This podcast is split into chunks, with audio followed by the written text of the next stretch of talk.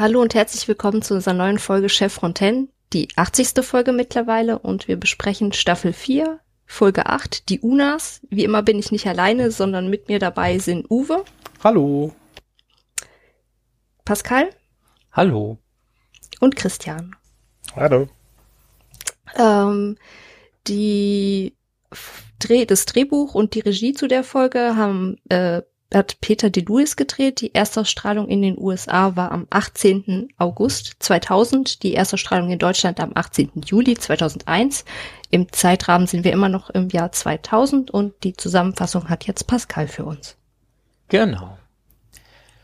Die Folge beginnt damit, dass Daniel bei Ausgrabungen von antiken Goa'uld-Ruinen von einem Unas entführt wird. Der Rest des Teams, der zu diesem Zeitpunkt auf der Erde war, nimmt die Verfolgung auf. Dabei stellen sie fest, dass SG-11 beim Versuch Daniel zu retten wohl unter unklaren Umständen ums Leben kam. Derweil schafft Daniel es, mit seinem Entführer eine grundlegende Kommunikation aufzubauen. Als er sich jedoch über einen Fluss flüchtet, vor dem sich der Unas scheinbar fürchtet, wird klar, dass es auf diesem Planeten noch ganz andere Gefahren gibt. Der Unas rettet Daniel nur ganz knapp vor einem Symbionten, der aus dem Wasser heraus den Archäologen anspringt. Bei der Lagerstätte des Unas angekommen, teilt dieser sein Essen mit Daniel, der die Höhle ausgiebig untersucht und anhand von Höhlenmalerei und einzelnen mit dem Unas ausgetauschten Wörtern erfährt, dass diejenigen, die nicht als Wirt genommen wurden, sich in die Höhlen geflüchtet haben, um dem Schicksal ihrer Artgenossen zu entgehen. Allerdings macht sein Entführer Daniel mit einer weiteren Zeichnung klar, dass er gedenkt, Dr. Jackson zu opfern. Derweil ist SG-1 weiter auf der Spur doch der eine Gerettete, der von SG-11 übrig geblieben ist, verhält sich zunehmend seltsam. In einem unbeobachteten Moment blitzen seine Augen auf. Er steht wohl zumindest teilweise unter der Kontrolle eines Symbionten. Am nächsten Morgen entdeckt Tiaik die, die Symbionten im Wasser und entwaffnet den Rest seiner Begleiter und fesselt sie, da er als Jafar als einziger sicher sein kann, nicht in der Nacht von einem Goa'uld übernommen worden zu sein.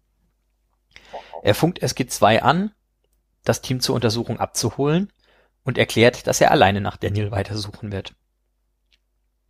Kaum ist er jedoch außer Sicht, befreit sich der gerettete Hawkins von seinen Fesseln und beginnt SG-1 anzugreifen, wird jedoch von Tierk unschädlich gemacht, der sich in der Nähe versteckt hatte. Beim Befreien des Rests fällt ihm jedoch auf, dass auch Dr. Rothman, Daniels Assistent, Spuren eines Befreiungsversuchs zeigt, auch er ist zum Wirt geworden. Man kann ihn allerdings schnell unschädlich machen. SG-1 trifft bei Daniel ein, als dieser von seinem Entführer gerade eine Art Unas-Häuptling vorgeführt wird. Daniel bittet sie darum, vorerst nicht zu schießen. Daniels Entführer, der diesen offensichtlich als eine Art Reifeprüfung gefangen hatte, bittet darum, seine Beute nicht wie üblich zu töten, sondern in den Stamm aufzunehmen der Häuptling jedoch weigert sich und greift Daniel trotzdem an, woraufhin ihn SG-1 schwer verwundet. Als der Häuptling weiterhin versucht, an Daniel zu gelangen, stellt sein Entführer sich dazwischen und besiegt und tötet den verwundeten Älteren. Damit wird er selbst zum Oberhaupt und während Daniel die Aufnahme in den Stamm ablehnt, werden SG-1 eingeladen, eines Tages wiederzukehren. Das zum Inhalt der Folge. Und jetzt habe ich Uwe fest. und Christian äh, sehr elegant die Vorlage für ihren geplanten Witz genommen. Was für ein geplanter Witz? Tja. Kommen wir dann gleich noch drauf. Jetzt würde ich meine Witze planen. Nicht? Ähm, ja. Eine ganz interessante Folge mit einiges an, an Backstory über antike Goa'uld-Geschichte, die allerdings hier irgendwie nur so unter ferner Liefen erwähnt wird und erst später noch ein paar Mal aufgegriffen und relevant wird. Ja, aber schon mit so ein paar wichtigen Hints, wie ähm, in den Fossilien dieser Ausgraben findet sich kein Naquada, das muss wohl später passiert sein. Oh, die, die hier leben, die haben auch kein Naquada im Blut. Das scheint also nichts Natürliches zu sein, was den Goa'uld-Larven irgendwann im Laufe ihrer Evolution passiert ist, sondern das muss irgendwas sein, was sie nach Verlassen des Tümpels halt getan haben. Wie auch immer. Ne? Oder weil sie es futtern oder Gegenstände verwenden. Ja, genau. Also das, wir wissen immer noch nicht genau wie, aber es hat irgendwas mit ihrer technischen Entwicklung zu tun und ist kein natürliches Ding, was sie irgendwie als Larven Das in ist wahrscheinlich wie bei uns Plastik im Blut ist. Also das ist einfach Mi Mi Mikro ähm, Naquader, dass sie versehentlich in ihre Umwelt gespillt haben und dann haben sie sich damit vergiftet und dann entschieden, sie machen wenigstens was Praktisches draus. So ungefähr. Blöd, dass das mit Mikroplastik bisher noch keiner hingekriegt hat. Für die Wenn Unwissen wir unter mit Mikroplastik irgendwie Energie erwirtschaften könnten, das wäre mal eine Maßnahme. Das wäre super, ja. für die Unwissen unter uns, wir essen ungefähr eine Kreditkarte pro Woche. Das sind Dinge, die gar keiner so wirklich wissen Das will. erscheint mir relativ viel, aber unabhängig Das auch. davon ist es auch ziemlich egal, weil halt chemisch inhalt. Das bleibt nicht im Blut, aber ungefähr so viel essen wir wegen Kontakt mit Lebensmitteln und so weiter und so fort. Äh, zurück zu SG1. Zu, zurück Ihrem, zu dem äh, Metall im zu, zurück Blut zu ihrem, sagen, zu, zurück zu ihrem üblicherweise geplanten Allgemeinbildungstourismus, äh, Nerd-Daseins und sonstigem Podcast, bei dem wir auch über SG1 reden. Ähm, ja, Continuity in die andere Richtung haben wir. Das ist das dritte Mal, dass die Unas auftauchen. Äh, irgendeinen von euch muss ich jetzt an der Stelle rügen. Irgendjemand hat nämlich behauptet, der erste Auftritt als Wirt wäre in Staffel 3 Season, äh, in Staffel 3 Folge 8 Demons gewesen. Ähm, man kann jetzt Haare spalten. Äh, Im Reich des Donnersgottes, Staffel 1, Folge 9, kam auch schon ein Unas vor, der onscreen zugegebenermaßen kein Wirt mehr war, weil da war der Goa'uld, glaube ich, schon tot. Nee, Moment, da war Aber der er noch drin, da war der können. noch noch drin, drin. weil er eben nicht, weil er eben nicht aus dem, aus dem Labyrinth rausgegangen war. Genau. Und der wird an der Stelle auch schon ausdrücklich als Unas bezeichnet. Also da denken sie ja noch, Unas bedeutet der Erste und das nur Ja, er genau. so heißt. Und Bei- er wird aber auch als Demons- Goa'uld wird dargestellt. Also Bei Demons kommt nämlich, dass äh, Jack irgendwie sagt, hör mal, äh, wieso ist das ein Unas? Ich dachte Unas, der eine, warum gibt's davon mehrere? genau. Ja, aber warum sollte es nur einen geben? Ja, Naja, wegen des Namens halt. Wegen des Namens Ja, halt. er nannte sich. Unas der Erste und man dachte, Unas wäre der Titel, den er hat. Hm. Er ist der erste Goa'uld äh, wird, er ist Unas der Erste. Ganz ehrlich, ich bin fest davon überzeugt, das hatten die Autoren so auch gemeint. Und Ja, später haben andere Autoren gesagt, ja, aber wenn wir einfach die Spezies so nennen, können wir die nochmal verwenden. Total cool. Deswegen steht es so im, drin, wie es drin steht. Ja. Und in der Folge Dämonen ist dann auch Peter DeLuise die, der Gedanke gekommen, denen doch ein bisschen Hintergrundgeschichte mitzugeben. Und wurde dann von Klesner oder Wright ähm, dazu ermutigt, diese Folge zu schreiben. Und dann gemeint, er ist doch gar kein Schreiberling. Und dann hat er gemeint, ja, das passt schon, du kriegst es hin. Anstatt dann, ähm, wie sonst wohl üblich, zu sagen, ja, du bist ein Regisseur, misch dich da nicht ein. Ja, aber sehr cool, weil wir sie ja bisher wirklich nur als ähm, Goa'uld-Wirt erlebt haben und ähm, es irgendwie auch Sinn ergibt, dass, äh, dass es offensichtlich ja von dieser Spezies auch noch welche geben muss, die irgendwo rumlaufen, die nicht von den Goa'uld besessen sind. Daraus die Backstory dann aber so zu stricken, dass man sagt, die kommen vom gleichen Planeten, äh, finde ich aber sehr spannende Idee. Ich meine, das ist natürlich auch die Erklärung, wie diese Larvenviecher es irgendwie aus dem Tümpel geschafft haben, natürlich. Ne? Irgendeine Spezies muss es dort geben, die diese vereinnahmen, sonst wird es schwierig für sie durch den Stargate zu laufen. Aber die, hm, wobei, könnten auch Besucher sein. Aber du musst ja, ja, ja. Wer wählt dann an für die? Handgerät. nee, aber du brauchst ja Fliegen irgendwie, fliegt dann immer einer raus aus dem Wasser und äh, aufs DHD Oh drauf Gott. und so flatsch, flatsch, flatsch. Okay, ich habe angewählt.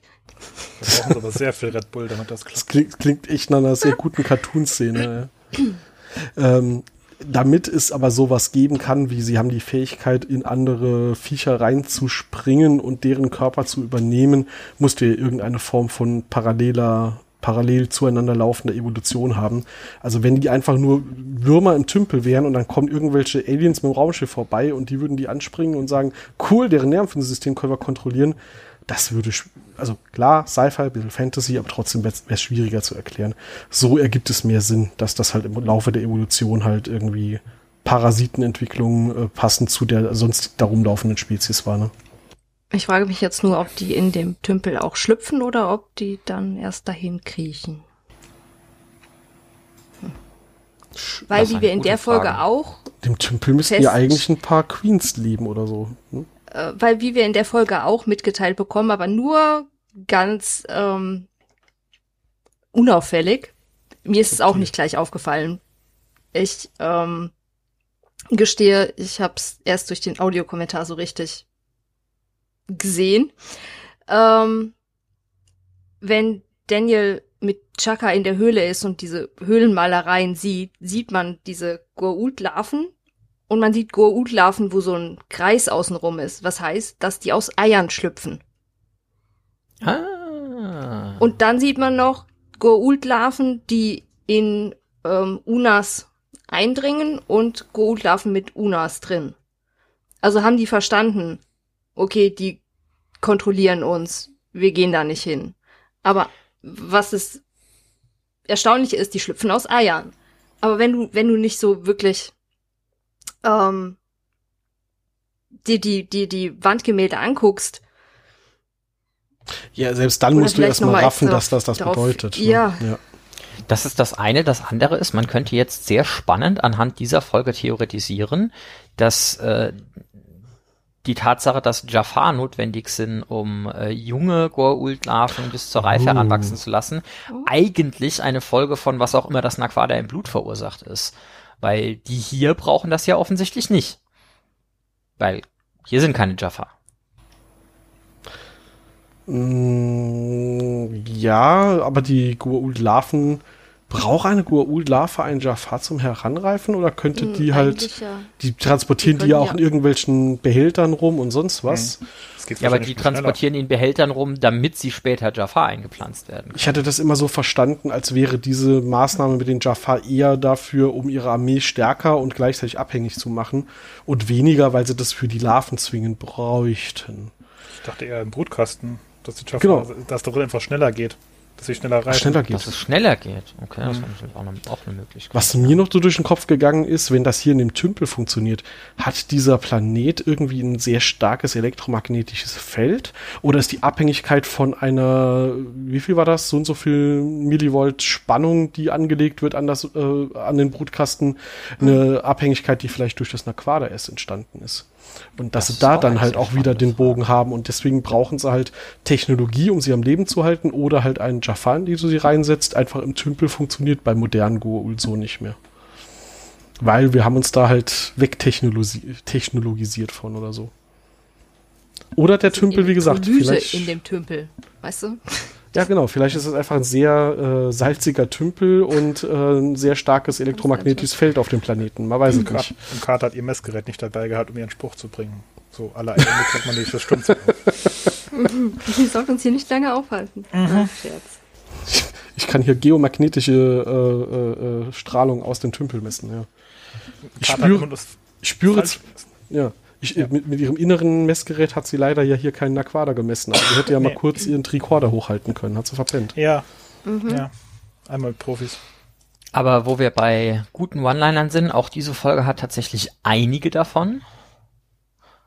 Äh, mein Ja. persönlicher Favorit ist nach wie vor die Geschichte, wenn sie da alle gefesselt rumsitzen und O'Neill meint, so jetzt mal, alle, die eine Larve im Kopf haben, Hände hoch. Und der andere, hier. das ist schon Der einfach. Spruch äh, geht, glaube ich, auf Red White. Und der funktioniert im Englischen Der deutlich gesagt- besser als im Deutschen. Äh, im, äh, im Englischen besser als im Deutschen. Er Da hat funktioniert nämlich aber auch Peter de im Luis Deutschen. gesagt, den kann er sich, den kann er sich nicht auf die Fahne schreiben. Das, die, die beiden Sprüche, die in dieser Szene vorkommen, sind nicht von ihm. Wie war er am Englischen, dass er besser funktioniert? Äh, der hat sowas gesagt wie Hands up, also so, so, so eher so als Befehlsform, nicht so wie das im Deutschen so klingt immer für mich so ein bisschen weichgespült. Ach so, okay. Aber gut, das ist vielleicht auch subjektives Empfinden, das möchte ich jetzt nicht äh, verhehlen. Ich muss ja sagen, eins meiner Lieblingszitate in der Folge war, als ähm, Daniel halt in der Höhle sitzt. Ähm, also diese komplette Unterhaltung. Daniel ähm, will diesen gegrillten Goa'uld-Kopf nicht essen und wirft ihn halt zurück. Dann spielen sie halt das Spiel äh, Toss the, the Goa'uld Head oder so und ähm, haben da Spaß und Chaka lacht sich mit kaputt und dann wirft das halt ins Feuer. Relativ offensichtlich absichtlich. Dann nimmt einen Keks. Yes. Bitte? Entschuldigung. Die Idee mit dem ins Feuer werfen kam von Michael Shanks. Ah, okay. Und äh, Daniel nimmt dann halt so einen so einen Keks aus, dem, äh, aus der Tasche. Und nachdem er, also das Spiel, das Spiel ging schon, das, ähm, also in der Sprache der Locals hier heißt Nan halt irgendwie Essen, hat Daniel rausgefunden und Ähm. K heißt Nein. Sag das, sag, das, sag, sag das gleich, erklär das gleich. Aber in der Situation wird das halt so noch wahrgenommen, ne? Und ähm, er äh, ähm, und dann nimmt er und, und er wirft halt ihm den Goldkopf zu, also Chaka Daniel und meint immer Nan. Und einfach nur K und wirft es zurück. Und dann nimmt er halt diesen Keks raus und Nan. Und dann sagt Chaka K. Und dann sagt Daniel, sag nicht K, solange du es nicht probiert hast. Wo ich sagen muss, ist schon ein bisschen hochnäsig, nachdem er gerade das gute, gegrillte Gurultkopf-Nahen abgelehnt hat von äh, einem, der ihm das extra zubereitet hat. Ne? Aber Chaka hat ihm ja dann zugestimmt, dass es lecker ist. Und dann geht der Dialog auch noch weiter und das ist wirklich für mich die, die das, das Quote des Tages an der Stelle, als er dann sagt, das ist schon komisch. Genauso habe ich meinen Schwiegervater kennengelernt. Was das jetzt wohl Der ist heißt. echt nicht schlecht, ja. Ja. Aber schöner Rückbezug halt auch nochmal auf den Spielfilm. Ne? Also das verbindet das dann halt auch wieder. Obwohl das ein anderer Daniel war. Aber Ja, ja. Details. Ja, das, das war der andere Daniel, der noch mit dem Unil mit einem L unterwegs war. Aber der, der hatte halt nicht so viel Humor. Hier, hier ist witziger.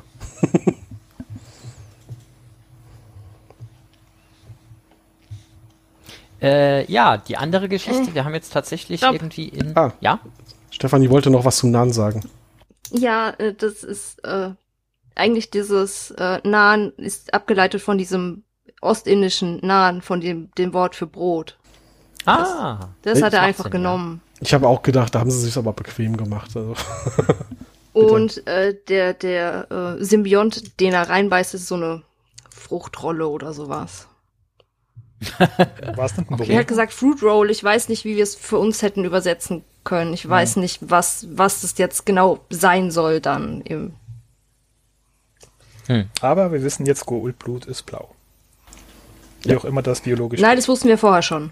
Das wussten wir in der Tat vorher schon. stimmt. Aber Unas Blut ist grün. Ja, Heißt das um eigentlich, von das dem ein Vulkanier? Zu unterscheiden. Was? Auf jeden Fall haben sie auf, auf jeden Fall haben sie statt Eisen Kupfer im Blut. Das, das können wir daraus schließen. Wir müssen nicht Das- unbedingt eine Vulkanierverwandtschaft daraus stricken, aber irgendwas mit Kupfer ist wahrscheinlich da äh, involviert. Ja.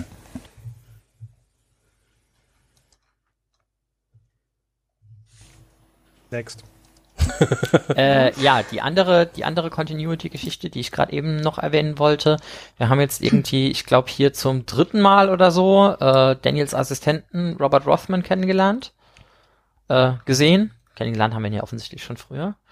Und äh, ja, da geht's irgendwie, dem geht's irgendwie genauso wie jedem anderen Ersatz Daniel, den wir im Laufe der Serie noch kennenlernen werden. Der macht's jetzt halt nicht lange, der ist dann jetzt nach dieser Folge auch endgültig raus. Ich bin gerade überlegen, Ja, im Kristallschädel ist der noch drin und wo noch? Glaube ich eine andere Folge auch Äh, noch. Charisse tot. Das kann sein, ja. Beim Kristallschädel war ja auch diese schöne Sache mit, ja, er soll jetzt hier Daniel ersetzen, Jack ist total genervt und als Ich Daniel glaube, die wieder wollen sie feuern. und als Daniel dann wieder äh, da war und er dann halt irgendwie reinmarschiert, so, ach, Mission, ah, okay, ja, er ist wieder da, gut, okay, ich gehe nochmal in mein Labor, ja, Gott sei Dank. Ihm ist schon sehr bewusst, dass er der nicht besonders beliebt ist und ei- eigentlich hat man damals auch das Gefühl gehabt, in Ruhe im Labor studieren ist ihm auch ganz recht. Ja, hat ja gesagt, er kann nicht gut mit Menschen.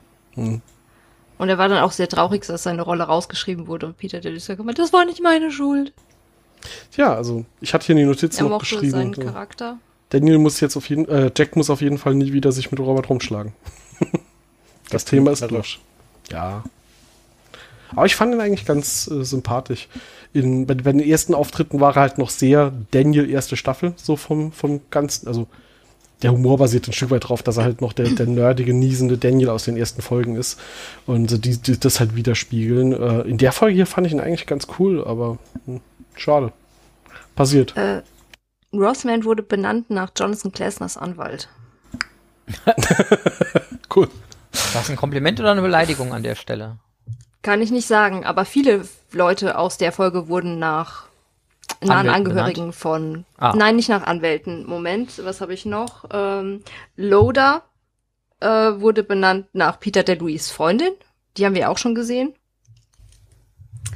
Und Hawking wurde benannt nach ähm, einem Charakter aus Predator, wenn ich das richtig verstanden habe. Außerdem gab es zwei Leute am Set, die dort gearbeitet haben, die auch Hawking hießen. Ähm, Namen ausdenken ist halt auch echt schwer. Ne? Ist, Ja. Wir haben hier jede Woche eine Folge rauszuhauen, mehr oder weniger. Wir müssen uns ganz viele Namen ausdenken, da darf man sich auch mal bequem machen.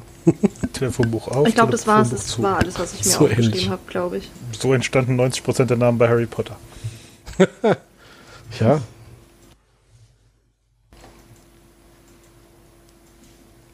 Meine Lieblingsgeschichte, die ist halt jetzt aus einem anderen Franchise, aber meine Lieblingsgeschichte, wie so Dinge benannt werden, ist eigentlich, warum das klingonische Wort für Stiefel Dash ist. Weil der Mark Okrand, der da saß und gerade irgendwie Worte erfinden musste und bei dem Punkt war, er braucht ein Wort für Boot im Englischen, in seinem Studierzimmer rumgeguckt hat und im Regal stand halt das Boot. Und äh, er las halt Boot, Boot, ne, so also ne, als Englisch gelesen und hat einfach das das genommen und die Aussprache geändert und hat daraus Stiefel gemacht. Und ähm, ist eine tolle Eselsbrücke. Also wenn man die Geschichte einmal gehört hat, kann man sich recht gut merken, was Stiefel auf Klingonisch heißt. Ist jetzt kein Alltagsskill, der dir oft hilft, aber ich finde es ein schönes, ich finde es ein schönes Beispiel dafür, wie halt ähm, Kreativprozess bei ich muss mir in fremder Sprache oder in dem Fall irgendwelche Namen für Figuren ausdenken halt auch äh, funktionieren kann. Ne? Mhm.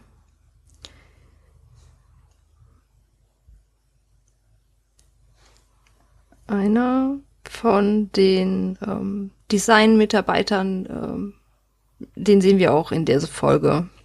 Der ist der Fuzzi von SG2, der einmal noch mit dem Torraum steht und dann bei, ähm, bei beim Camulus äh, am Tor warten muss. Nicht bei Telemachos Raid. Nee. Ähm, und zwar musste der aus folgendem Grund mitspielen, der Schauspieler, der ursprünglich für die Rolle gecastet worden ist, ist nicht aufgetaucht und dann haben sie gesagt, mach. Und aus Kontinuitätsgründen musste er halt dann die ganze Folge dastehen und mitspielen. Okay, auch nicht schlecht. Kriegt wahrscheinlich dann seitdem irgendwie alle dreiviertel Jahr noch so einen Scheck für drei Dollar jedes Mal, wenn die Folge gezeigt wird oder so. Vielleicht war es einer von den Hawkings. Ich bin mir aber gerade nicht mehr sicher.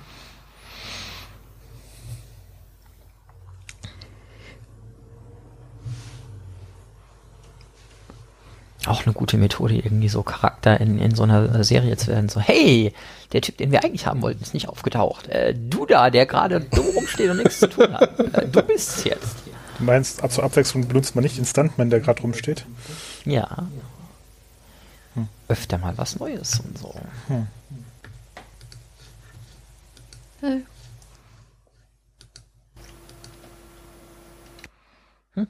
Äh, Was haben wir denn hier noch schön alles stehen? Mir ist noch aufgefallen, ähm, es kommt ja irgendwann später in der Serie noch vor, dass explizit hervorgehoben wird, dass so ein Matok ja eher eine Waffe des äh, äh, Terrors ist und nicht wirklich präzise. Das hat nur Tiak leider keiner gesagt, der dann einfach mal ganz entspannt, während so ein Goa'uld schon durch die Luft auf ihn zufliegt, noch relativ ruhig und gemütlich seinen äh, Stab rumdreht, äh, abfeuert und den Goa'uld in der Luft, äh, aus der Luft holt. Also, ja, das ist, ähm, die Dinger sind sehr unpräzise, aber, aber Tiak weiß halt, wie, wie er es bedient. Ja. Oder er wusste es halt einfach auch nicht, dass die unpräzise sind und hat das Genau. deswegen einfach Ich, mu ich, ich ne? musste an diese Geschichte mit den Hummeln denken. Niemand Ja. hat Tiak gesagt, dass er so. mit denen nicht so genau zielen kann, deswegen hat er äh, das nicht gewusst und dann klappt das halt. ähm, die, Das klingt total plausibel. Ja, ja. das ist so ein, so, ein- so ein Würmchending, was an der Angel hängt und das wird durch den See gezogen. Was? Was? Dieser Symbiont, der im Wasser schwimmt, das ist Ach so, so. eine Wurmattrappe. Ach so, das Ding, auf das Angelschnur. schießt. Ich habe jetzt den Kontext gerade nicht zusammengekriegt, Entschuldigung. Okay, also die haben, da- die, haben, die haben das Ding einfach an so eine Angelschnur und haben die dann ja, aufge und aufgewickelt. die haben sie Richtung, Richtung Schauspieler gezogen und dann das Ganze zweimal. Und bei dem einen Mal ist er ja dann computeranimiert, wenn er aus dem Wasser springt und erschossen wird. Und das andere Mal fängt Chaka ihn ja auf und das ist dann ein Burrito. ähm, und den wird, der wird dann auseinandergerobbt und der wird ins Gesicht geschmiert.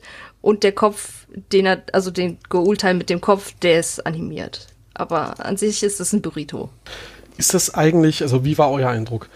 äh, als Chaka dann hier diese, diese durchgebrochenen Goa'uld nimmt und Daniel das blaue Blut ins Gesicht schmiert, ist das ein Ritual oder war das so ein, ich habe gesagt, bleib hier weg und da, jetzt, jetzt wirst du bestraft? Hier, Glaub, so, glaube, lass das. Sehr sicher letzteres.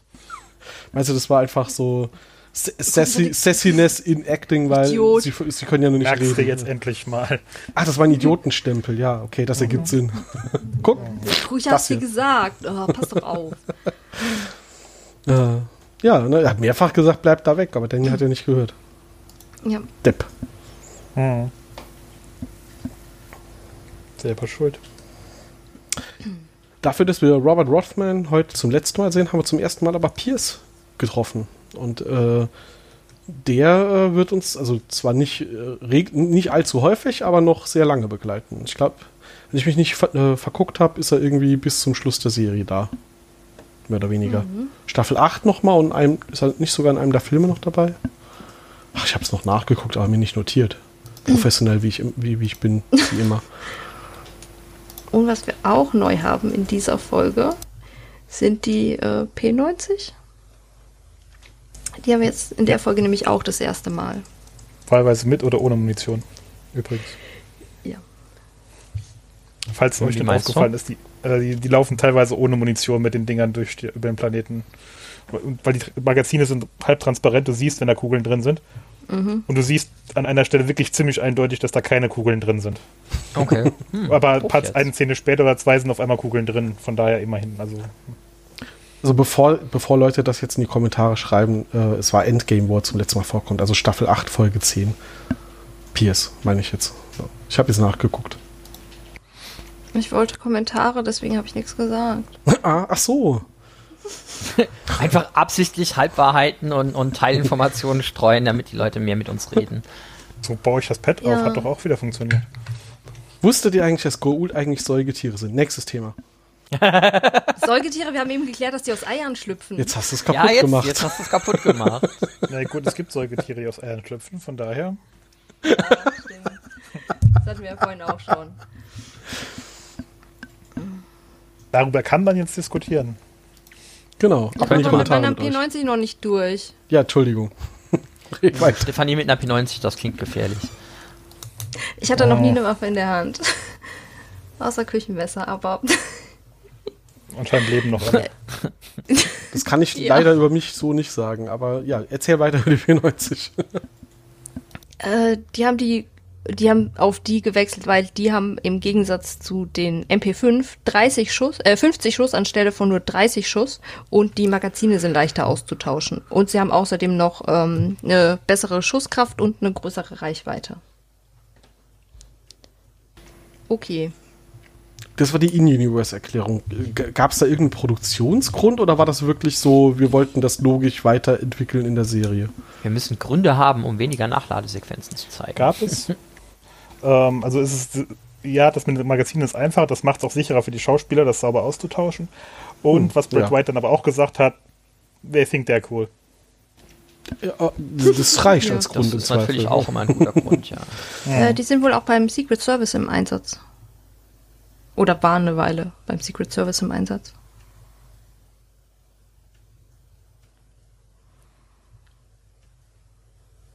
Wieder was gelernt.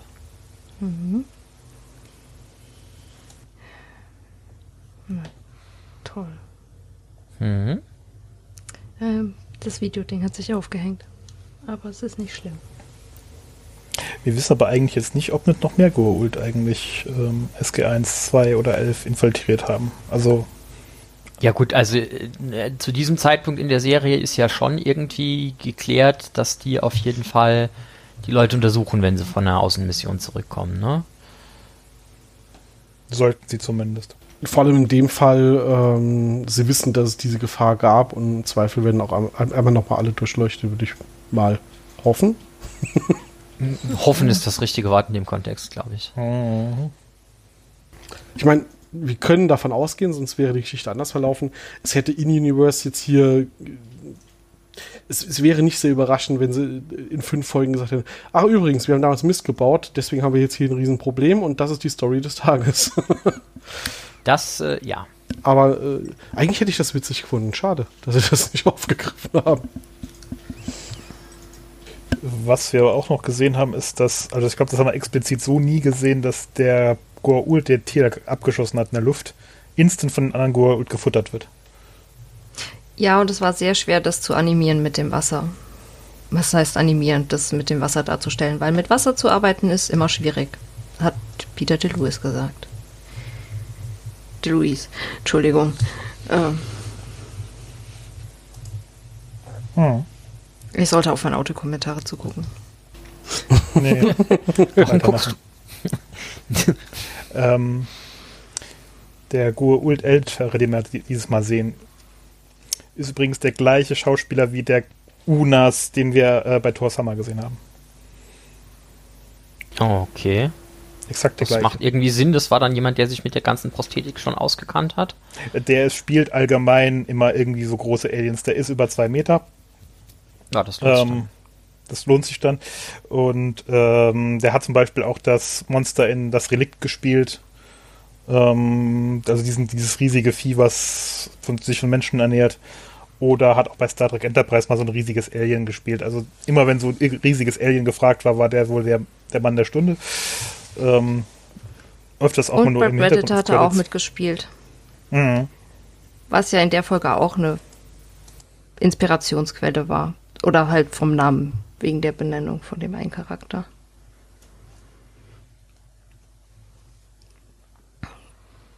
Wieder Dinge gelernt. Ähm, wenn wir schon kurz bei Schauspielern sind, äh, Chaka kennen wir. Ja. Aha. Der hat ja. auch schon äh, Naonak gespielt. Aus einer gewissen Folge, wo Naonak eigentlich gar nicht Naonak war, aber ja. Wird das eigentlich je hier in dieser Folge abschließend geklärt, dass das tatsächlich sein Name ist oder nennen sie ihn danach einfach nur so? Chaka, die nennen ihn danach ja. einfach nur so. Daniel war sich ja nicht so ganz sicher, ob das jetzt wirklich sein Name ist oder ob das Mond bedeutet oder was auch immer sonst. Und diese, diese Sequenz, wo Chaka so auf dem Boden sitzt und dann so den Mond anheult, das kam von dem, von dem Darsteller von Chaka, von Dion Johnston. Der hat es von sich aus gemacht, der hatte die Idee dazu. Okay. Und wenn wir schon bei Chaka sind, Chaka, when the walls fall. Ja, genau. Das war das, was ich vorhin gemeint habe, nachdem ich es elegant vermieden habe, in meiner Zusammenfassung das Wort Chaka zu benutzen. Und Chaka war benannt nach ähm, einem Charakter aus einer Serie aus den 70ern, äh, die heißt Im Land der Saurier, äh, im Original Land of the Lost. Und da gab es so einen Charakter, so ein kleines Neandertaler-Kind und äh, das hieß Chaka. Einerseits das und das andere äh, für die Leute, die keinen Star Trek gesehen haben, was ich nicht empfehlen kann. Aber ähm, Damok auf dem Ozean, das ist eine der besten Folgen Star Trek The Next Generation, Staffel 5, Folge 3, glaube ich, wenn ich mich jetzt nicht irre, oder 2. Ähm, mal schlage mich für den, die Zahl. Ähm, Darmok, wo wir des Tamarianischen mächtig werden oder auch nicht. Ein Stück weit. Ich habe gerade Land der Saurier gegoogelt und kann es nicht empfehlen. Oh mein Gott. ja, 70er Jahre. Von 70ern, von ja. 74 bis 77 lief. Was hast du gegen Schläferz? Ich habe nichts gegen Schläferz. In dem Kontext ist es wiederum wahrscheinlich okay. Aber das ist ja dann kein Schläferz, das ist ja kein Film, das ist eine Serie. Und Walter König hat mitgespielt. Echt? Ja, ja dann, dann ist es wahrscheinlich gut. Da muss ich es gucken. Ja, siehst du.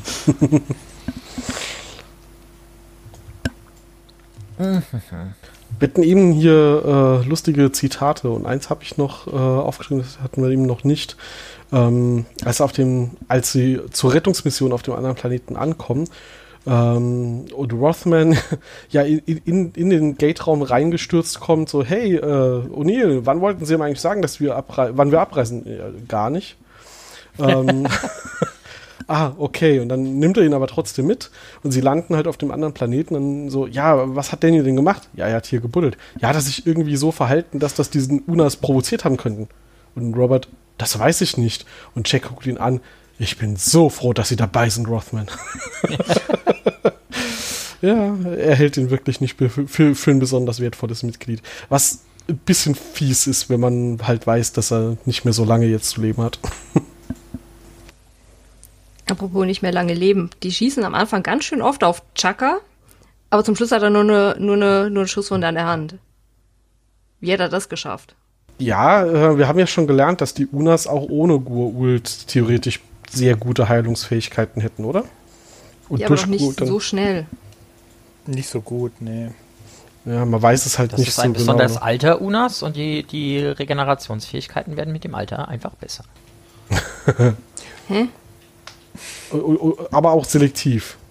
Deswegen und die Schussfläche wandern, weil zumindest bei dem Unas älteren wandern die ein bisschen nach oben, nach unten, je nachdem, welche Kamera gerade auf ihn zeigt. Ja. In der das ist Teil des Heilungsprozesses. Vielen Unas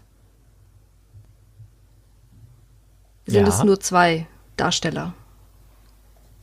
Dann einfach mehrfach aufgenommen. Es ist nur der äh, Dion Johnson, der Chaka spielt, und der Vincent. Äh, Vincent irgendwas. Hammond. Nachname weiß ich nicht mehr. Danke.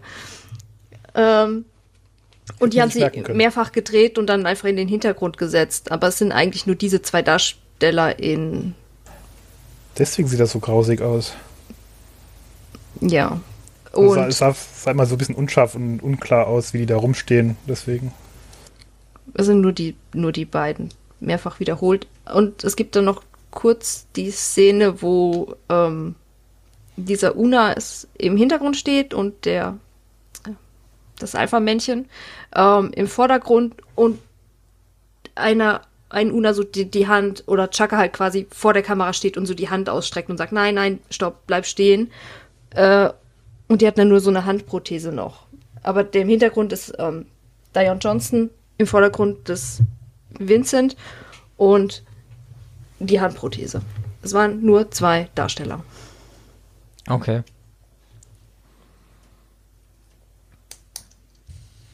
spannend, was man da alles machen kann, weil das ist mir tatsächlich nicht aufgefallen. Ich glaube, selbst nachdem du es jetzt gesagt hast, würde ich es nicht unbedingt sehen, wenn man mich nicht mitten während der Szene darauf aufmerksam machen würde. Rewatch. Ja, es zeigt halt, wie gut so ein Effekt dann halt auch äh, funktioniert, ne? Finde ich nicht mehr, wo ich es mir aufgeschrieben habe, damit Wobei ich auch sagen muss, man macht sich auch teilweise, wenn man zu sehr auf solche Sachen achtet, ein bisschen den, den Spaß kaputt.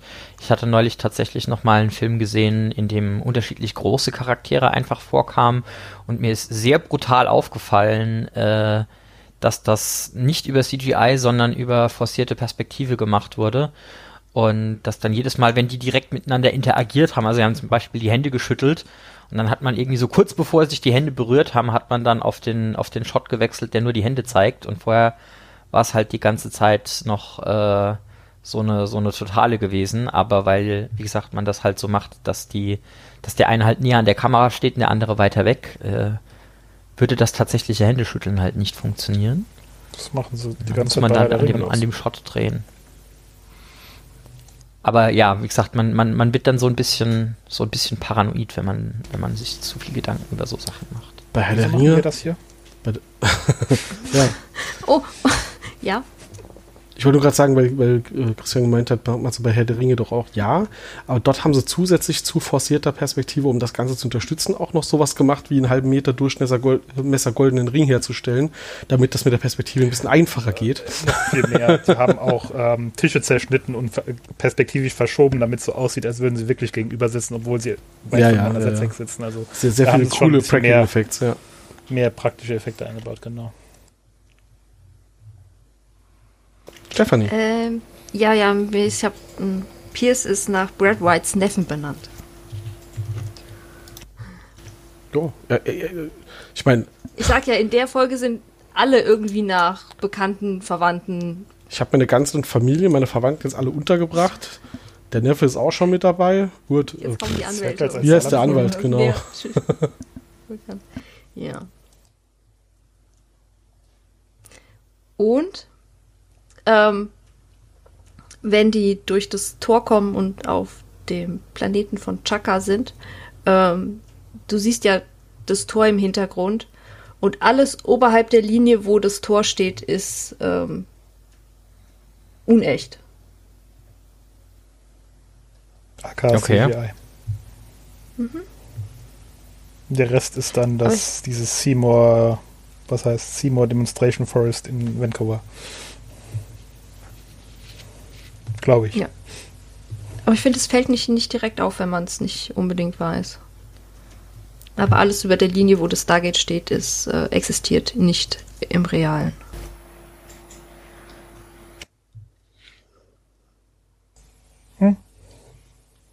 Sie werden besser. Ja, wenn man es nicht mehr sieht, dass alles künstlich ist, dann ist es auf jeden Fall eine Entwicklung. Und dieser, dieser Test auf einer Quader, den er, den er macht am Anfang, das ist auch so, so ein typisch generischer Test, um, auf, auf blaue Flüssigkeit. So wird auch Kokain getestet, die Flüssigkeit wird dann auch blau. Aber das Vielleicht. ist irgendwie so Standard, wenn man in Filmen irgendwie zeigen will, man testet auf irgendwas, dann Ja, wird ja. die Flüssigkeit meist blau. Ähm, Hm, Was ist das dann? Preußisch-blau oder irgendwie was gibt's als Indikator, oder? Ja, aber ich glaube, das sieht anders da aus. Ja, keine Ahnung, deshalb frage ich ja so doof. Und ich würde jetzt tatsächlich annehmen, in dem Moment, wo sie wirklich mit der Kamera draufhalten und zeigen wollen, wo sie es verfärbt, werden sie wirklich irgend so einen Teststreifen nehmen und ein Medium, was das verfärbt. Und in allen Fällen, wo ich nur zeige, guck mal, hier ist verfärbt, werden sie ein Stück Papier nehmen und einen Stift. Ne? Ja, wahrscheinlich.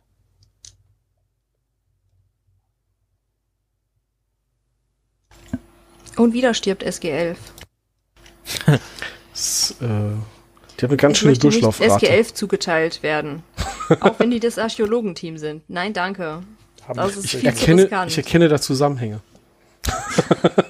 die zufällig ein rotes Emblem? Die, gut- die, wenn die Archäologen hier andauernd, andauernd sterben, das, äh, das ergibt Sinn in, in, in diesem Serienuniversum. Dafür musst du nicht ein SG-11 sein. Genau. Nur in SG11, die bleiben leider immer tot. Die haben, äh, da, dafür musst du weiter hochrücken in der Hierarchie bis zu SG1 Ja, oder so, damit eben. du da äh, mehr als einen Versuch hast. Ja. Also die, die, die, Boah, Sterbechance Kowalski kriegt auch immerhin drei oder vier Versuche. Also. Auch wieder. Ich sag ja, das, das, du steigst halt so hoch. Äh, bei den niedrigeren SG, äh, SG-Nummern äh, darfst du das öfter mal. Wobei Kowalski kein Archäologe ist. Das zählt auch nur so halb. Der, der ist ja aber auch schon weiter oben in der Hierarchie. Genau. Ja, ja SG1 stirbt ja auch, äh, also ist ja nicht nur Daniel, der so oft drauf geht. Aber hauptsächlich. Hm. Aber nicht diese Folge. In dieser Folge nicht. Nein, Bier gibt's erst, ba- äh, bis wieder Bier gibt, dauert noch.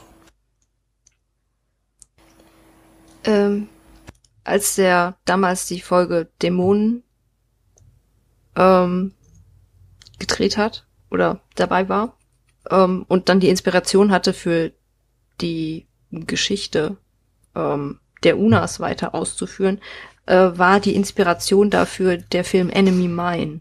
Was irgendwie auch ein bisschen lustig ist, weil später haben wir nochmal eine Unas-Folge und die heißt Enemy Mine. Hm, okay. Wobei Enemy Ähm, Mine auch andere Teile irgendwie allgemein ein, ein pseudogeflügeltes Wort ist im Englischen, glaube ich.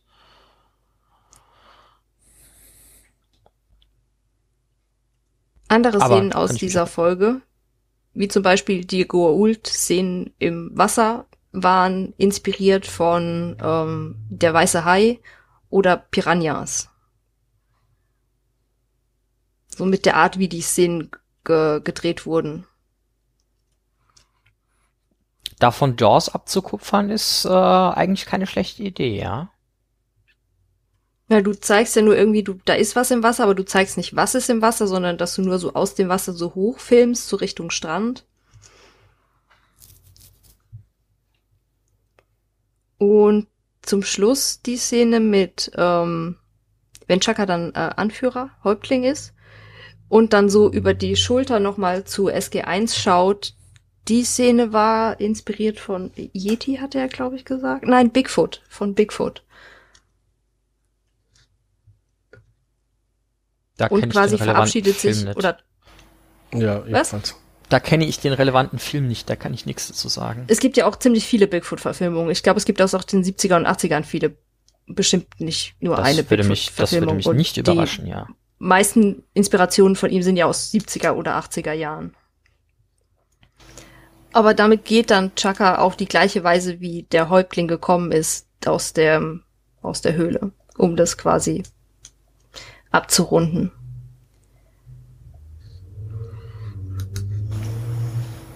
Und die Szene, wo, Entschuldigung, ich quatsche die ganze Zeit. Alles gut. Tu das, dann du, Ich du musst deine Liste leer nichts mehr zu kriegen. erzählen. Ja. Ja, ich habe noch ein bisschen, ich habe noch ein bisschen was. Die Nein. Szene, in der, ähm, Ganz was Neues. Rechnet keiner. Wir hören dir zu. Ja, ja.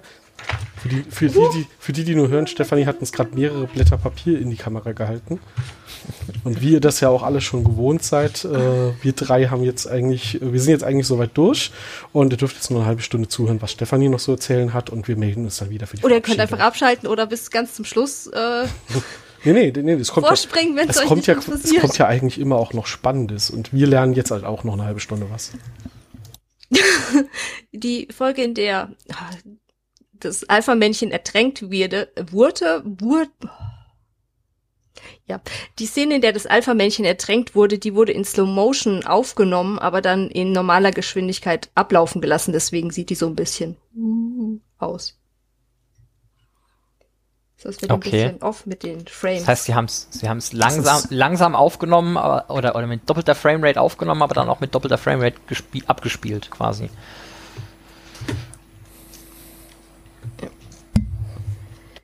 Wo hatte ich mir das aufgeschrieben? Ah ja, da war ich von meinem. Da war meine Zettel voll, da bin ich dann auf digital übergestiegen. Das war heute eine, Du im. Vorgespräch Ich wollte keine, keine, kein weiteres Blatt anfangen. Das war heute in der Vorbesprechung schon der beste Moment, als ich gesagt habe, das geht ja. Wenn du nur zwei ganze Blätter voll Text hast, das ist ja okay.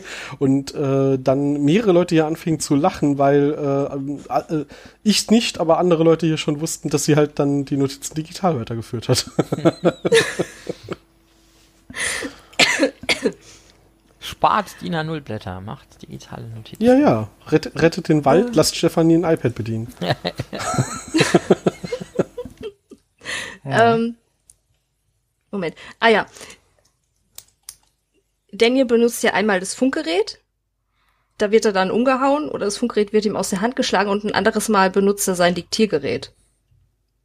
Zwar eigentlich relativ gleiche Szenen, weil er die Technik benutzt, aber nur einmal wird er von Chaka umgehauen. Und zwar, weil er, wenn er das Funkgerät benutzt und sie ja rasten, er aufsteht und sich damit größer macht als Chaka. Oder Chaka denkt, er macht sich größer und dann ist er quasi eine Gefahr oder eine Bedrohung. Aber er ist ja eigentlich sein, ähm,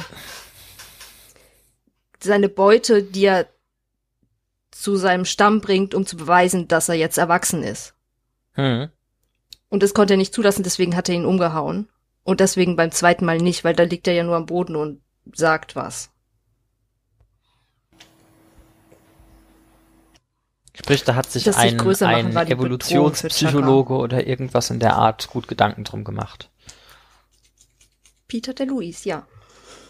so, weiter. Ah, der Mann hat aber auch viele Berufsbezeichnungen von Major über Filmregisseur zu Evolutionspsychologe. Hm. Ist der Major? Ich dachte, glaube, der Martin- tritt als Major auf normalerweise, ja. Major Wood, ja. Ja, Ma- Major Wood, aber Was? mit, mit der DeLuise.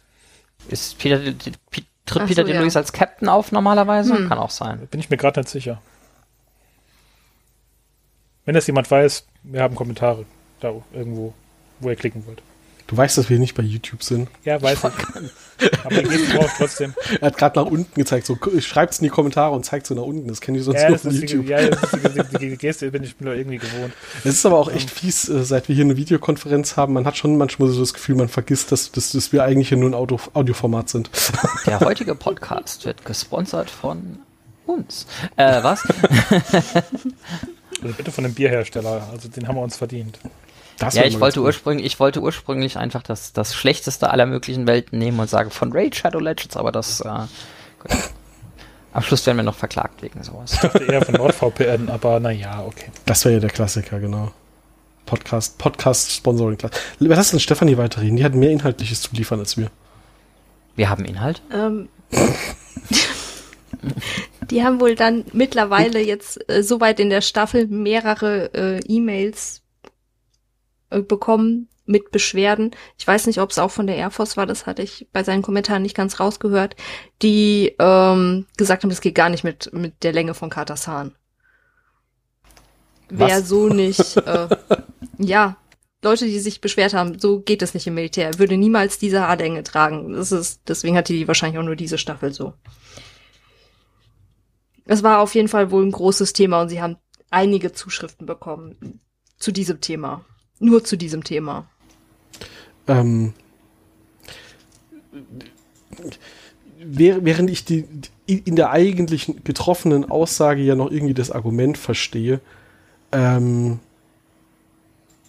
kann das sein, dass solche Kommentare dann aber auch nur kommen, weil es eine Frau ist, die nicht irgendwie äh, der, der, der passenden Norm entspricht, weil sehen wir wirklich keinen mit, mit längeren Haaren, sonstigen Soldat? Ich habe gerade überlegt, Daniel ist, zählt halt nicht, weil Wissenschaftler.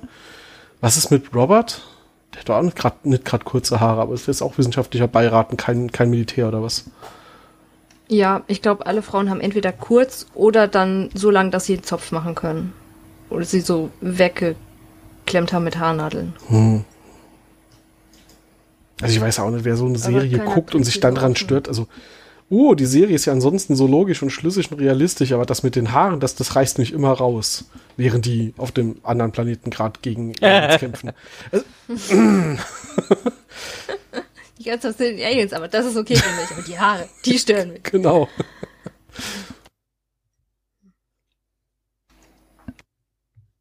Ich finde das total unrealistisch, wenn diese Frau mit den langen Haaren durch diesen Steinring mit stehendem Wasser geht und dort dann gegen Aliens kämpft. Die könnte ja da an dem Steinring hängen bleiben. Da sind ja bewegliche Teile dran. Ja.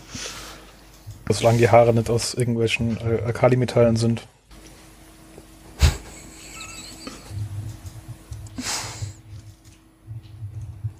Ähm, ja. Weitere Inspiration für die Serie, wenn das SUAV über wenn dieses UAV über die drüber fliegt und Chaka so, Chaka so, oh Gott, nein, was ist das? Ähm, das war inspiriert vom Film Iceman.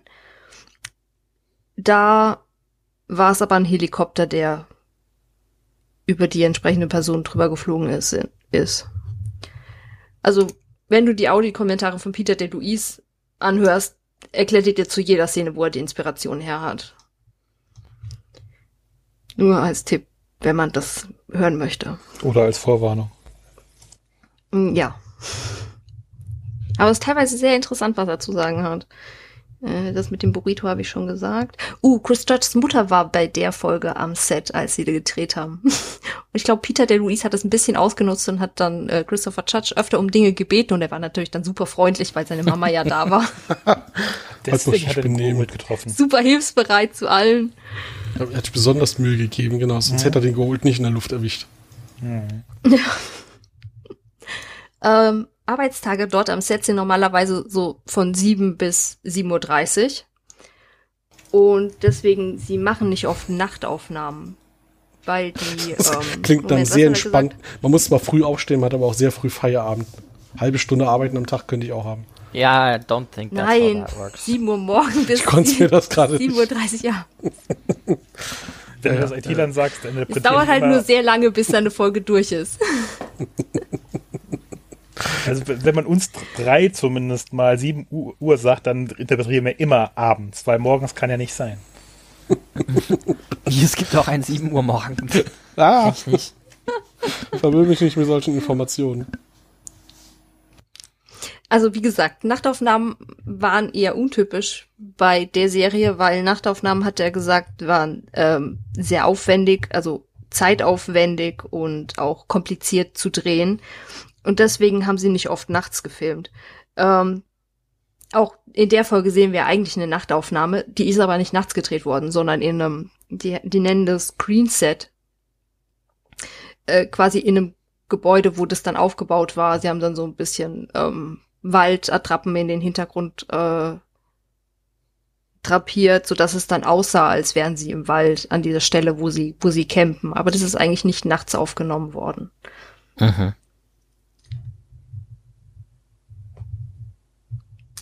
Auch die, der, der, der Shot von der Höhle nach draußen ist auch in diesem Green Set äh, aufgenommen. Ich kann das Wort grün nicht im Englischen gescheit aussprechen. Ähm, ist auch in diesem Green Set aufgenommen worden. Ähm, und bei dieser Nachtaufnahme sieht man ja schon, also wir sehen's, dass das restliche Team nicht, dass ähm, einer von ihnen Goa'uld ist. Und da hat er gemeint, die ähm, diese glühenden Augen einzufügen war war sehr schwierig, weil man die Augen nicht so nicht so gut sieht bei dieser dunklen Aufnahme. Und ähm, dann ein Stückchen später, wenn ähm, Rossman entlarvt wird als der zweite Goa'uld, ähm, entwaffnet der ja Tiaik mit, also er, er rennt reißt ihm die Stabwaffe und schlägt ihn nieder. Und bei diesem, bei dieser Aktion ist dreimal die Stabwaffe zu Bruch gegangen. bevor es dann ähm, richtig funktioniert hat. Weil er ist jedes Mal kaputt gegangen, wenn er ihn getroffen hat. Tja. Chris Judge the Wall. Und dann wieder und dann wieder eine Weile später sind sie ja auch, äh, ist ja auch SG1 dann in der Höhle unterwegs. Und die haben keine weitere Beleuchtung außer die Taschenlampen oder die sie selbst tragen oder die Beleuchtung von der Waffe, aber keine andere Setbeleuchtung. Das heißt, die ganzen Schauspieler äh, beleuchten sich nur gegenseitig oder selbst durch die Ausrüstung, die sie, die sie bei sich tragen. Äh, dann habe ich mir noch aufgeschrieben, die Clan-Szene, wenn dann die, die ganzen anderen Unas kommen, die ja nicht existieren, die wurde inspiriert durch eine Szene aus Ayla und der Clan der Bären. Das ist hier äh, Verfilmung von so einem Buch über, über frühe Menschheitsgeschichte, ne? hieß irgendwas mit, mit Cave Bears äh, im Clan of the Cave Bears hieß es im Original. Aber ich, ich kenne das nicht, das ist auch wieder aus den 70ern.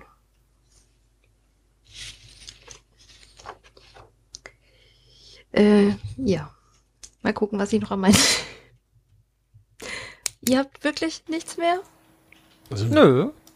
Ich reagiere Oh. gerne noch auf Dinge, die du erzählst, aber meine Notizen sind alle. Ähm, die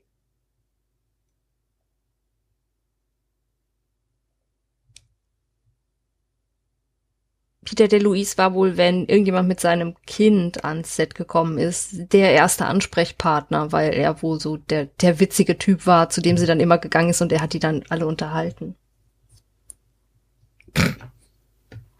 Das, das heißt, Miss Judge ist auch mit hier ans Set gekommen, von- gesagt, von- hier, ja.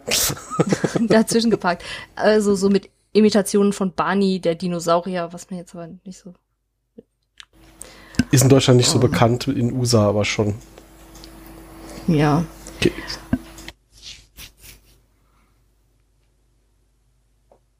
Ähm, sein Besuch in seinem Büro war wohl immer der, der, der, der, der Höhepunkt eines jeden Rundgangs, hieß es. Von Joseph Melosi. Ähm. Ja. Ja. Also, ne?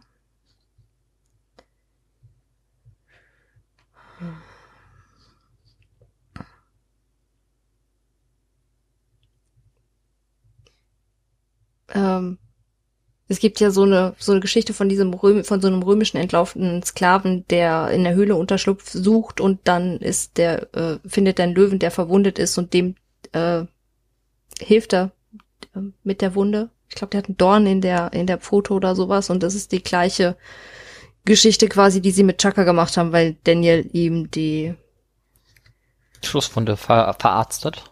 Mhm, genau. Erwähnt. Mhm. Mhm. Mhm. Mhm. Mhm. Mhm. Mhm. Mhm. mhm.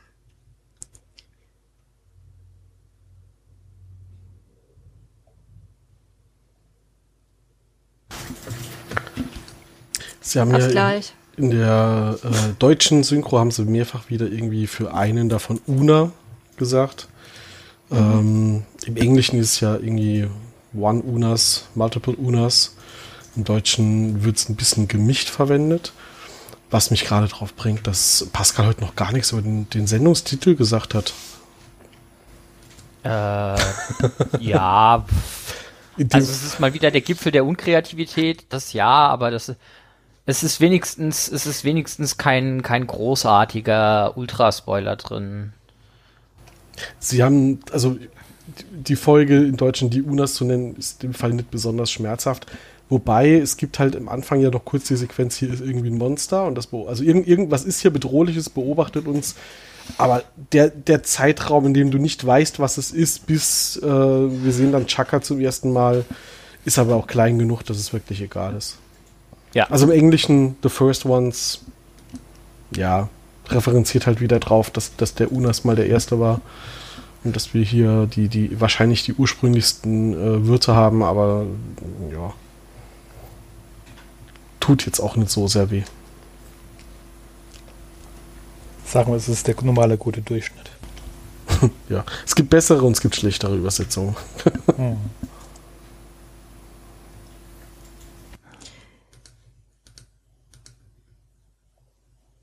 Ähm, ist es nicht ziemlich aufwendig zu schreiben, this way?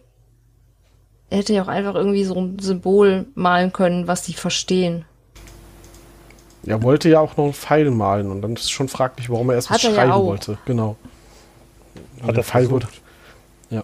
Er kam aber wohl noch Sieht mal aber dann vorbei. sehr ordentlich aus, die Schrift und der Genau. Pfeil, wenn Tiak sich das später Ja, anschaut. aber er, er kam nochmal zurück, er hat sich nochmal davon geschlichen. Offensichtlich hat er noch Zeit, das zu korrigieren, ja. Äh, Wahrscheinlich hat Chaka das gesehen und hat gesagt, nee, so können wir nicht weitergehen. Das ist keine Kunst.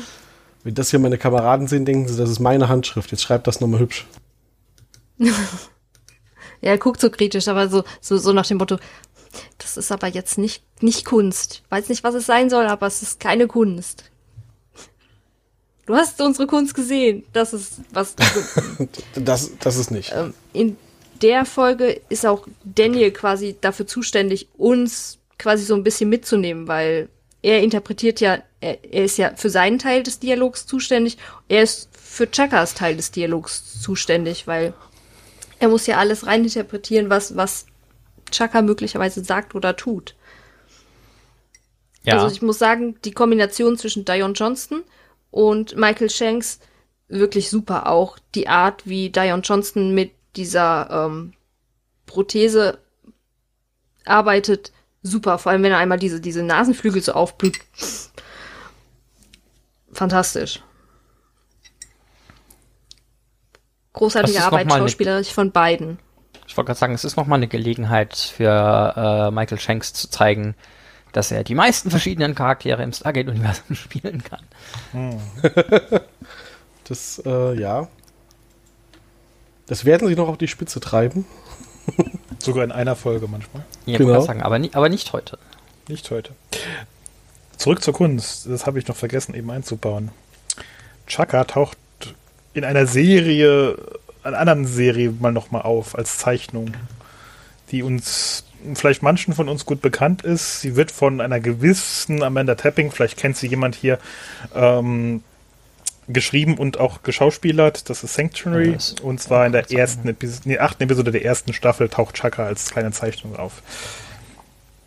Zufall, da gibt's möglicherweise gibt es einen Zusammenhang, dadurch, dass das Amanda Tapping ist, aber das ist nur eine Vermutung, ich bin mir nicht so ganz sicher. Haben die den Rest der SG-Mitglieder, die schon auf dem Planeten waren und dann gestorben sind, haben die den da, haben die die da einfach verscharrt? Das hatte ich mich noch gefragt. Vielleicht könnt ihr mir da weiterhelfen. Ja, ich glaube, die Order ging raus, aber nehmen die die nicht mit wieder nach Hause? Da kommt drauf an. Also ich glaube, militärtechnisch ist durchaus die Anforderung, dass du dann halt wirklich nur verscharst, äh, Hundemarke mitnimmst und dann weitergehst, weil zu viel Belastung. Weil so eine Leiche ist halt, die, die läuft halt nicht mehr, ne? Also Mm. Ja, der hilft dir dann nicht, wieder zum Gate zu kommen. Nee, und es, es kann ja auch nicht jeder Daniel sein und wieder selber aufstehen. Also. ja. Ja, es gibt nur einen Daniel. ja. Nee, aber wirklich beim Militär, denke ich, ist das einfach so Do Doktrin, insbesondere wenn es Angehörige vom Militär sind, dass das dann eben nicht gemacht wird. Oder nur gemacht wird, wenn es möglich ist und die Umgebung nicht feindlich ist. Was in dem Fall durchaus gegeben ist, dass die Umgebung sehr feindlich ist. Also Das ist richtig. so fliegende Goa'uld und äh, komische Repti äh, Reptilien nicht, aber komische andere Wesen, die jetzt vielleicht freundlich sind, aber wusste man vorher nicht. Hm. Weil Aber sie haben ja auch eine Königin gefunden. Kleopatra. Cleo, ja. Ja, sie haben eine Königin gefunden und da auch schon festgestellt, dass sie kein Naquada im Blut hatte. Also selbst bei den Königinnen auf diesem Planeten ist das nicht, äh, nicht vorhanden, nicht das Thema. Da stellt sich mir Ich habe auf irgendeiner Seite gelesen, sie hatten drei Goa'uld gefunden. Die eine hieß, ja, den einen haben sie Cleo genannt und den anderen Julius und den dritten Brutus. Aber das, Ja. das habe ich jetzt. Okay. Ähm, da hatte jemand Ja. sehr viel Fan für die Römer oder so. Ja. Wie oft habt, wie oft, äh, äh, wie häufig denkt ihr eigentlich so an das Römische Reich? Und so ein aktuelles Meme aufzugreifen. Ja.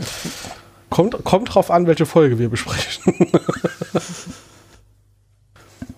ähm, ich, wir hatten ja eben ganz kurz auch noch mit hier, Sam hat, hätte ja ihren Tricorder benutzen können.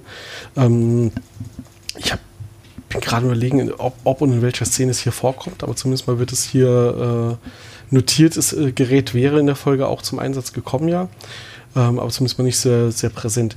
Ich weiß nicht, ich bin sicher, wir hatten das irgendwann schon mal erwähnt, aber ich bin, ist vielleicht schon länger her. Also diese, dieses Messgerät, das sie da mit sich rumtragen, um dann vor Ort irgendwelche Strahlungen und äh, Dinge, ne, hier magnetische Stürme, geomagnetische Stürme zu messen und sowas. Das wird ja tatsächlich dann auch UTD genannt, Universal Trico- Tricorder Device. Wird das in Universe mal so benannt? Ich wüsste nicht. Ich Nee. glaube, das ist eher so auf Produktionsseite wurde es genannt.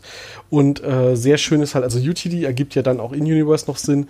Äh, Out of Universe gibt es aber noch einen zweiten Namen, das, den Namen, nämlich das PFD, das Plot Forwarding Device, was ich ähm, sehr, sehr treffend finde, weil äh, durch alle Serien hindurch äh, gibt es ja eine, äh, immer mal wieder solche Geräte, die genau diesen Zweck haben. Ähm, oh, wir müssen das jetzt eigentlich irgendwie darstellen, warum sie das jetzt schnell wissen, damit wir da nicht unnötig viel Zeit drauf verschwenden, weil wir wollen den Plot ja vorwärts bringen und dann haben sie halt ein Plot-Forwarding-Device äh, in der Tasche. Dann vergiss bitte nicht das PhD, das Plothole-Device. Das ist Ja. groß und dreht sich. Genau, das haben wir ja schon festgestellt, das ist ein Modul, das im Stargate Ja, das, eingebaut das ist das PHM, das Plothole-Module. Das ist nur was anderes. Das ist gut, ja, das stimmt. Also in der Beschreibung in der Stargate-Wiki hat das PFD effektiv auch die gleiche Funktion wie so ein MALP oder UAV. Also alles, was uns ein MALP an Informationen liefern könnte, kann das Ding halt auch liefern und deswegen ist es sehr universell einsetzbar. In Wurmloch Extrem, in Wurmloch Extrem werden wir das äh, ja irgendwann noch äh, feststellen, dass sie das dort auf die Schippe nehmen. Dort haben sie aber ein Gerät namens Quaterra-Scanner. Aber das, äh, darüber reden wir dann, wenn es soweit ist. Das war doch ein echtes. Egal. So, jetzt Stefanie. Jetzt haben wir dir Zeit, äh, Zeit verschafft. Sonst habe ich noch Ich andere bin Diskussionen, aber mach ruhig. Ich frage mich, die Goa'uld, die wir auf diesem Planeten haben, sind die per se böse? Nein, Unklar. nicht bei dem, was wir bisher herausgefunden haben. Gut, dann nächste Frage. Wäre das nicht für die Tok'ra dann eine Option ge gewesen, dort neue Goa'uld-Tok'ra zu finden? Ähm, Es ist relativ unklar, ob diese Goa'uld überhaupt ein, ein voll entwickeltes Bewusstsein haben an der Stelle. So ja, die übernehmen Leute, aber äh, hier den, den Hawkins haben sie irgendwie äh, mehrere Tage schon unter Kontrolle gehabt und er hat jetzt nichts offensichtlich äh, Böses gemacht äh, oder Aber sich Dummes. überhaupt nicht offensichtlich auffällig verhalten, ähm, sondern waren mehr so desorientiert, was jetzt für mich eher darauf hindeutet, so ja, diese Goa'uld sind halt nicht nicht so ganz voll ausgereift. Also im, im, im evolutionären Sinn, nicht im äh, Erwachsenwerden Sinn. Wobei natürlich dann auch die Frage ist, also man hat so das Gefühl, der kann den auch nicht so komplett übernehmen, der hat nur so einen gewissen Einfluss. Und dann stellt sich halt schon auch die Frage, die nicht beantwortet wird, ähm, welchen Zweck hat eigentlich dieses parasitäre Verhalten? Die haben ja nicht die, die Not offensichtlich. Warum tun die das überhaupt? Warum haben sie sich da überhaupt die Mühe gemacht, sage ich mal, in Anführungszeichen hin zu evolvieren, ähm, hier zweibeinige Wirte zu nehmen? Verhalten bei Bandwürmern? Also. Ähm, Verbreitung, genau. Also das, das wäre nämlich der Punkt. Ist es wirklich die Verbreitung? Bei Bandwürmern meines Wissens halt hauptsächlich, um räumlich sich zu verbreiten und fortzupflanzen. Ähm, das könnte man hier natürlich auch stricken und sagen, ja, dadurch äh, haben sie halt überlebt. Wenn der eine Tümpel austrocknet, sind sie halt äh, trotzdem über den ganzen Planeten verteilt oder so. Das wird aber leider nicht äh, besprochen, also können wir nur spekulieren.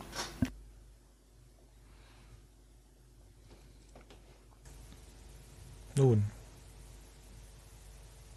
Trotzdem die Frage, ob die Tok'ra dann nicht etwas drehen können, wenn sie so genetisch unterentwickelte Goa'uld gehabt hätten. Aber okay, gut, wird halt nie geklärt. Sie hätten sich hier eine der, der, der Königin vielleicht verschaffen können und gucken können, ob sie ja. dir alles beibringen, was so Tok'ra-Lebensart ist. Und die ja. hätte ihnen dann halt äh, Abkömmlinge mit genetischem äh, Gedächtnis dann ja wieder verschaffen können oder so. Also, es würde ja reichen, ja, wenn man. Ich hätte nicht die Geschichte der Goa'uld gekannt. Nee, aber du hättest ja eine, ähm, du hättest ja so eine Königin nehmen können und mit einem Wirt verschmelzen, der ja. Tokra ist. Mhm. Und ähm, ne, so. Dann hätte derjenige alles gewusst. Also so, du, du, du nimmst aus irgendeinem Wirt den Tokra, der, der verlässt diesen Wirt, nachdem der Wirt äh, die, du die ganzen Dinge weiß. Du erst eine Königin finden müssen. Machst du quasi ja. Laffenswap oder? Laffenswap, genau. Gut. Aber es, es, scheint ja welche hier zu geben und äh, das wäre ja vielleicht eine Option gewesen. Wir wissen ja auch nicht, wie Goa'uld sich fortpflanzen. Von daher kann es auch sein, dass das noch möglich ist, dass, dass die Kombination ja irgendwie machbar ist. Ruf irgendjemand jetzt mal bitte äh, Amazon an. Wir haben eine Idee für die neue Serie. Schon mehr wie eine. Ja, wir, wir müssen die mal konsolidieren. Die sind auch sehr billig. Bis vor ein paar Monaten hätte ich gesagt, lass uns Brad anrufen. Inzwischen ist das ja leider kein Thema mehr, deswegen lass halt Amazon anrufen. Irgendjemanden anrufen, der uns zuhört. Das könnte eine Weile dauern. Ihr seid nicht gemeint. Ich hab gehört, äh ja, ja, also ja, also wir werden jetzt nicht alle, alle, alle unsere Zuhörer hier anrufen, das könnte mühselig werden. Also wenn einer von euch natürlich bei Amazon arbeitet und an diesem Projekt beteiligt ist, dann meldet euch gerne, aber das äh, bezweifle ich jetzt mal, sonst hätten wir bestimmt schon was gehört. Oder ihr, oder ihr dürft nicht, dann können wir es eh nicht ändern. Also wir sind auch vertraulich, wir labern das dann hier nicht weiter. Also zumindest nicht absichtlich. wir reden gar nicht so gerne über diese Serie, also gar kein Risiko. das, da. das macht immer nur so den Eindruck, genau. Mhm. So, kommen wir zum Schluss. Kommen wir zum Schluss. Gerne. Uh, Stefanie nickt. ja, meistens stelle ich die Frage mehrfach, bis du, bis, bis du mal nicht mehr antwortest. Ich habe ah, schon gesagt, ich habe nichts mehr. ah, Entschuldigung. Wir hatten noch äh, Kommentare. Und zwar zu unserer letzten Besprechung Planet des Wassers. Ähm, ich fange mit dem kürzeren an. Marco hat auf Facebook darauf geantwortet, dass wir natürlich nochmal festgestellt haben, dass, ähm, dass wenn ein Stargate ausgetauscht wird im Stargate Center, relativ schnell das, das Ursprungschevron korrigiert wird auf dem, äh, auf dem Wähl, äh, Anwählring. Und er hat dann gemeint, oh, ich sehe einen Goa'uld Kickstarter mit Custom Chevron Caps in, mit verschiedenen Planeten-Icons und integrierten RFID-Chip, mit dem das Tor durch seinen Plothole-Generator die Position ausliest. Kann man machen. K könnte man mal versuchen. Und dann ähm, hatten wir ein paar Punkte offensichtlich ähm, nicht genau genug und nicht akkurat genug besprochen.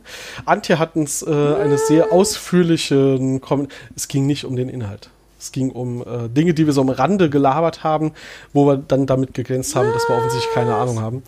Ähm, Antje hat uns auf ja. Twitter, Schrägstrich X, ähm, einen relativ ausführlichen Kommentar zukommen lassen. Also, eine tolle Besprechung. Aber, erstens, also wenn es schon so anfängt, ne? aber erstens, Die Mongolei ist ein Satellitenstaat oder beziehungsweise Pufferstaat, sowohl für China oder Russland. Es geht, um, Ressour es geht um Ressourcen etc., das Übliche halt. Ja? Christian? Die Mongolei ist im Gegensatz zu Russland nee, die Mongolei ist im Gegensatz zu Russland und äh, China, was Diktaturen sind, ist, ist das eine Demokratie, eine parlamentarische Demokratie mit unabhängiger äh, Juristerei. Also das ist ein wesentlicher Unterschied. Ja, ja, ich, ich glaube auch nicht, dass ich das äh, be bestreiten wollte. Es ist nur die, wir hatten darüber diskutiert, wie groß ist eigentlich die Mongolei und äh, haben auch, also ich habe auf jeden Fall, ich kann mich erinnern, dass ich gesagt habe, ich habe ehrlich gesagt gar keine Ahnung, wie groß dieses Gebiet ist. Und ich glaube, wir hatten auch darüber gesprochen, ob das. Russland ist. Ja, das auch. Ähm, wir hatten da, da so ein bisschen rumspekuliert über verschiedenste Begriffe. Sind das eigentlich Staaten? Sind das Regionen? Und ja, ähm, statt dass wir das ordentlich recherchiert hätten, haben wir einfach dumm rumgelabert und werden dafür jetzt halt hier ähm, abgestraft, abgewatscht. Zweitens, Stargate hat ab und zu, zumindest mein Eindruck, kalte Kriegsvibes, was sowohl die Darstellung der Russen betrifft, als auch O'Neills Haltung gegenüber den Russen. Äh, würde ich 100% zustimmen. Das kann man. Ja, gut, äh, so wenn man sich ja. überlegt, dass zu Beginn der Serie der Kalte Krieg gerade mal sieben Jahre vorbei ja. war, ist das jetzt nicht überraschend. Genau. Dass äh, die Geschichtsbildung der Amis auch nie die beste war. das kommt vielleicht sogar noch dazu. Ja, das ist doch eine kanadische Serie. Nein, Scherz.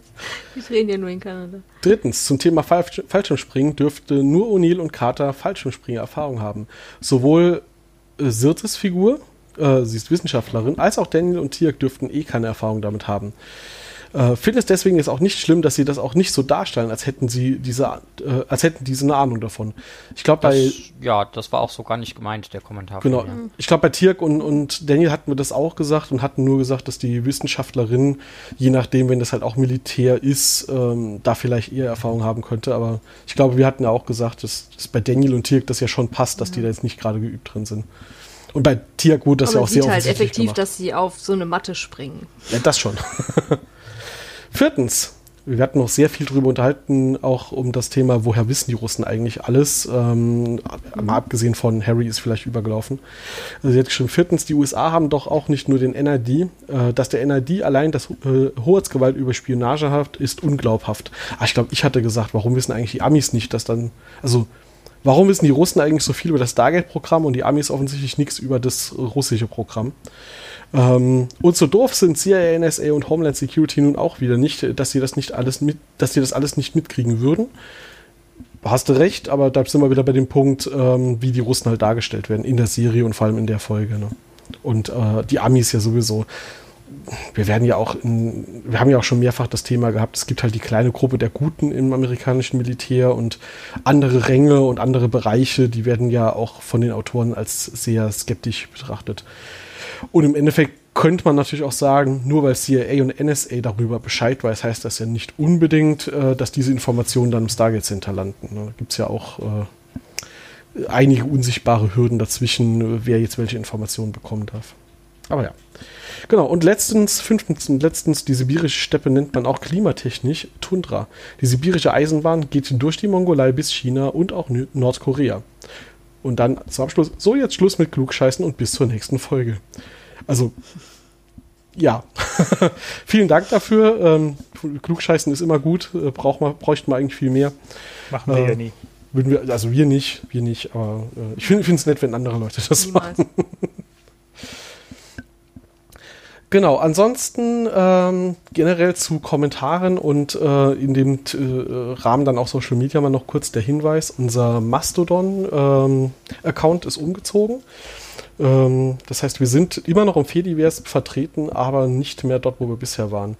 Aufgrund der, des Anfangs dieses Podcasts ähm, und äh, die Tatsache, dass ich damals halt irgendwie nur auf Social Saarland unterwegs war, hatte ich damals für den Podcast äh, Chevron 10 at Social Saarland äh, geklickt als Account und habe den jetzt mal umgezogen zu podcasts.social.